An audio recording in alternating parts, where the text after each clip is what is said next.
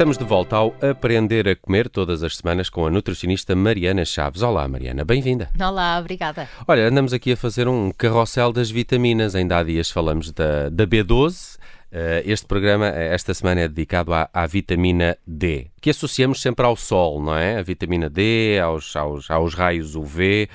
Um, como é que funciona a, a, a, vitamina, B, a vitamina D? Ela, ela de facto, uh, é absorvida pelos, uh, pelos humanos, uh, maioritariamente pelo sol, ou há aqui também uh, alimentos ou uma alimentação que pode ser rica, obviamente, em vitamina D?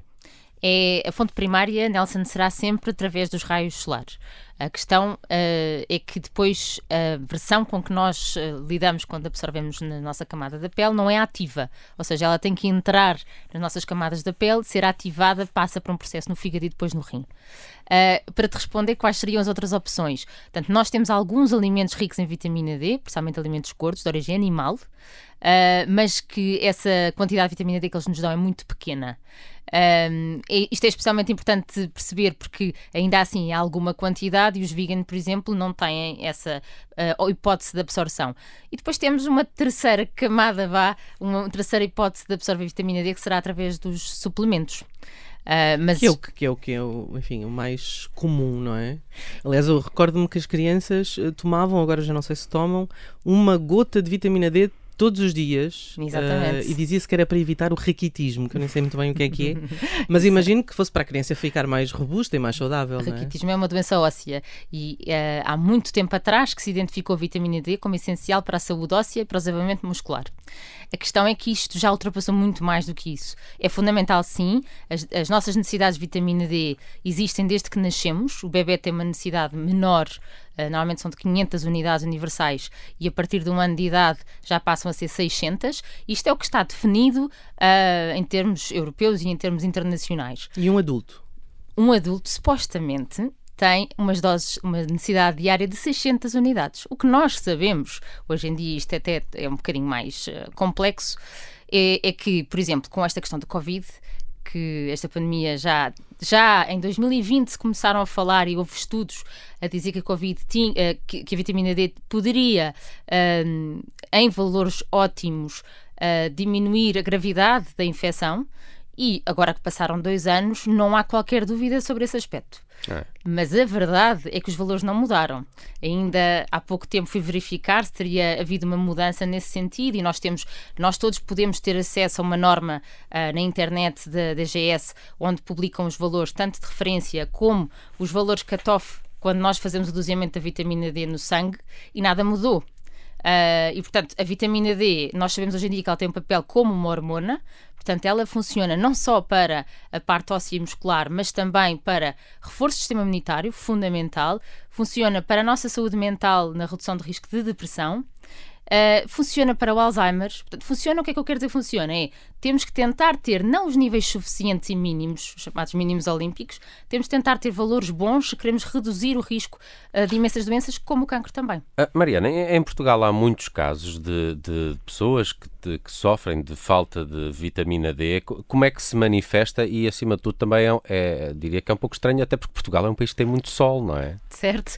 Olha, não há não há uma manifestação visível Uh, não sei, por exemplo, quando vitamina C, o escorbuto, que já uhum, não existe, uhum. graças a Deus, mas é uma manifestação visível, não é? Neste caso, não, porque não podemos uh, atribuir apenas à falta de vitamina D. Nós podemos é dosear e ver se temos ou não falta de vitamina D.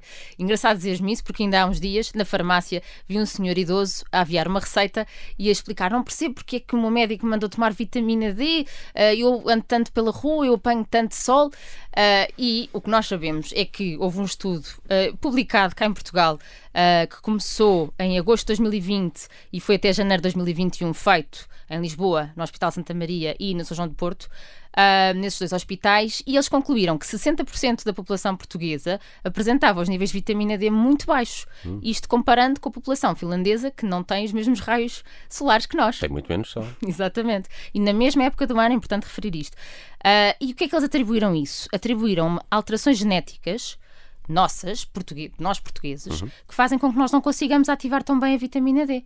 Ou seja, ninguém está a dizer que não andamos ao sol, mas estamos a dizer é que nós precisamos... Absorvemos menos? não absorvemos menos. Precisamos é de ativar essa ativar, vitamina okay. D. Hum. E nós não sabemos quais como é nós. Isso, como é que se ativa a vitamina D? É no fígado e no rim. Mas, quer dizer, nós podemos fazer alguma coisa para isso? Não. Ah. Existe um mineral essencial nessa ativação que se chama magnésio, mas não, é, imagina, as pessoas que têm insuficiência crónica renal, claramente são pessoas em risco, porque não conseguem fazer tão bem a ativação.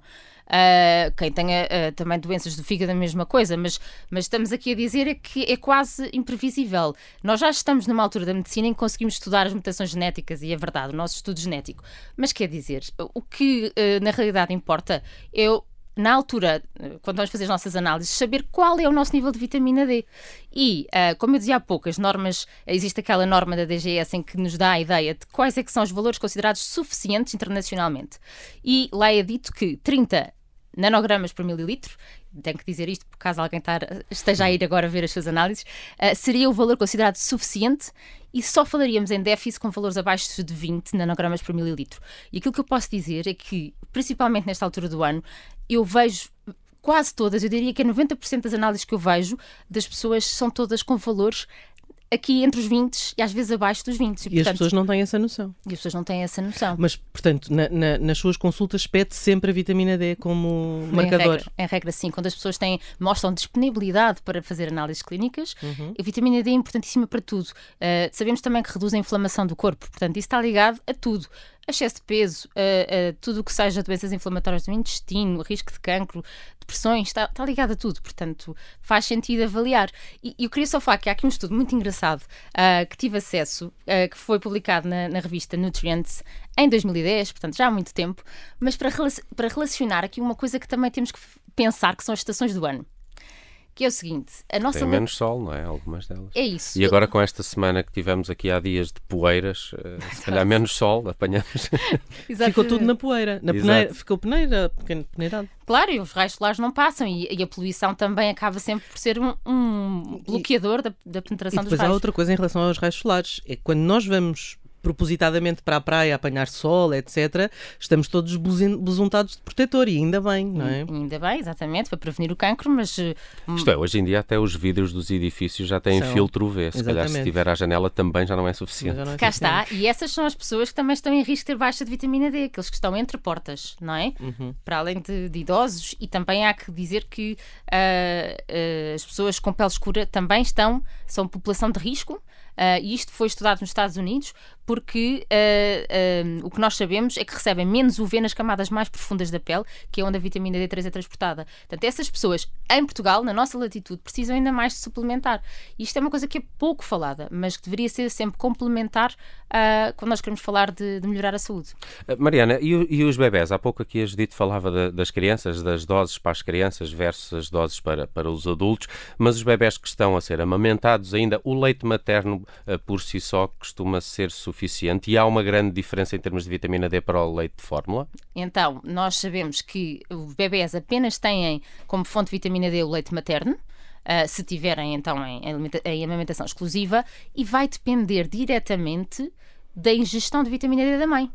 Ou seja, se a mãe tiver tido cuidado de ver os seus níveis de vitamina D na gravidez, ter suplementado, porque uh, está aconselhado, pelo menos em doses mínimas, portanto, as, as ditas doses mínimas das 600 unidades, uh, uh, que haja suplementação durante a gravidez e durante a amamentação.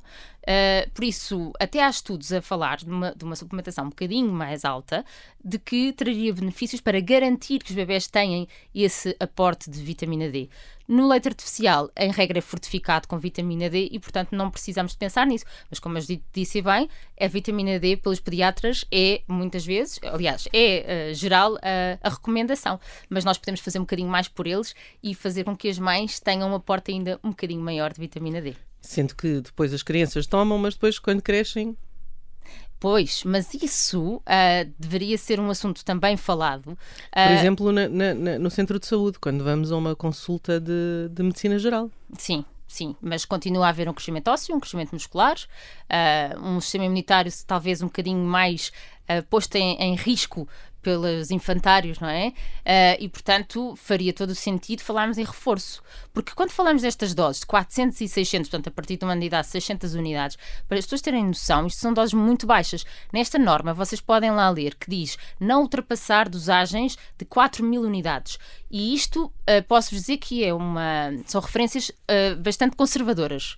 Portanto, isto é tudo considerado doses baixas. Com certeza que isto deve ser falado com o profissional de saúde, com o seu médico ou nutricionista, para perceber o, na sua saúde e na sua suplementação, medicação, se, o que é que faz sentido mas não tomar nada, ou seja, eh, até uma idade essa gota é necessária e aos dois anos já não é. Uh, eu acho que temos que um bocadinho repensar, porque nós não precisamos só ter uma idade, nós precisamos sempre. Mas eh, não, não sei se reparou que, entretanto, gerou-se, digamos, um movimento uh, inverso que é está tudo a tomar demasiada vitamina D, está tudo em casa com Covid a tomar vitamina D, achar que a vitamina D vai se salvar da, da, da infecção. Um, e há até uma certa relutância, isso já me aconteceu a mim, na farmácia, em venderem vitamina D sem receita, que era uma coisa que antigamente ninguém pedia. Um, e portanto, há perigo de tomar excesso de vitamina D? Isso é um perigo? É engraçado que, que eu não tenho essa uh, sensação dessa relutância e de. Bom, o, o, o, salvar, portanto, nós sabemos que a infecção não é prevenida por toma de suplemento absolutamente nenhum. Aqui o que falamos é de prevenir doença grave. Ou seja, o que foi estudado é casos de internamento em cuidados intensivos, como é que se conseguiria, portanto, comparar quem tinha níveis de vitamina D bons uhum. e quem tinha déficit de vitamina D. E aí conseguiram perceber o número de dias de internamento. Foi isto que foi avaliado nos estudos. Uhum. E aí tiram-se as conclusões e são claríssimas. Claras. Um, o mesmo para a vitamina C também, não é? Mais para a vitamina D do que para, do a, para C. C. Mais, mas sim, essa vitamina também é falada. Agora, uh, excesso de vitamina D como eu disse, uh, até 4 mil unidades estamos a falar em doses baixas e em doses seguras. Uh, há protocolos com doses superiores, há situações em que faz sentido. Uh, há estudos também que dizem que para grandes dosagens, e estamos a falar aqui de acrescentar vários zeros, pode haver o despoltar de doenças autoimunes e, portanto, aí começa a haver alguma controvérsia, mas quer dizer, como eu digo, estas doses baixas, eu não vejo razão para as pessoas se assustarem. Só, só, só mesmo para concluir, porque estamos no, no, fim do nosso tempo, que é uma questão importante, e nós outro dia falávamos disso aqui à parte, e por isso vou introduzir, porque eu acho que para as pessoas é importante. A, a, a vitamina D, para ser absorvida, tem que estar num ambiente oleoso. Como é que isso se... Exatamente. A vitamina D é lipossolúvel, ela é isso. solúvel em gordura. E, portanto, ela é, é, quando nós tomamos em suplementos, ela é absorvida a nível intestinal pelo mesmo mecanismo que as gorduras são absorvidas. Portanto, Primeiro, se eu tiver a tomar uma vitamina D que não é um óleo ou não é uma cápsula oleosa, é um comprimido em pó, em pó Uh, já aí temos que estranhar porque essa não será nunca uma melhor fonte de vitamina D e depois não conseguimos garantir que seja realmente absorvida. Depois, o ideal é tomar com uma refeição que tenha gordura. Idealmente é almoço e jantar que estamos a falar, mas há quem coma ovos ao pequeno almoço e isso também tem gordura. É, é, faz diferença tomar ao almoço ou ao jantar? Tem não. Al, não tem nada a ver com a luz do tem sol. Tem que ter gordura. Nada. Tem que ter gordura. Tem que ter gordura. É, nós não fazemos publicidade a marcas aqui, como é óbvio, mas uh, aconselhavas alguém a ir à farmácia ou uma ervanária pedir vitamina D em cápsulas oleosas ou em xarope? Uh, normalmente é em, em, em gotas ou, ou, em cápsulas, é isso, mas eu acho que sinceramente, deve sempre ser uh, ou é uma pessoa que é ligada à saúde e com isso tem bastante informação e consegue uh, discernir qual é que será a sua dosagem, uhum. ou então tem que se falar com um profissional de saúde. E fazer as tais análises primeiro. Sim, imagina, há aqui uma coisa, vou ser muito rápida, mas há aqui uma coisa que é, uh, se nós sabemos que os níveis mais baixos são em março e os níveis mais altos poderão ser entre agosto e setembro, uma pessoa que queira realmente saber, então qual é que é a minha capacidade de ter a vitamina D boa, essas duas análises ao ano, a meu ver, são a estratégia mais eficiente. Conseguimos ter um valor médio e conseguimos perceber então quanto é que nós temos que ir suplementando para ter o que eu acho. Na, uh, portanto, a nutrição funcional diz que o valor ótimo, e falta dizer isto, são 50 nanogramas hum. por mililitro. Falta só dizer que, infelizmente, a análise de vitamina D não é participada pelo Estado. Infelizmente. Um, vitamina D foi o tema do Aprender a Comer esta semana com a Mariana Chaves, é a nossa nutricionista. Andamos aqui a falar de vitaminas nos últimos episódios. Uh, confiram também no nosso podcast O Aprender a Comer. Tem por lá tudo e vamos continuar a falar de vitaminas, se calhar, nas próximas edições. Mariana, obrigado. Obrigada.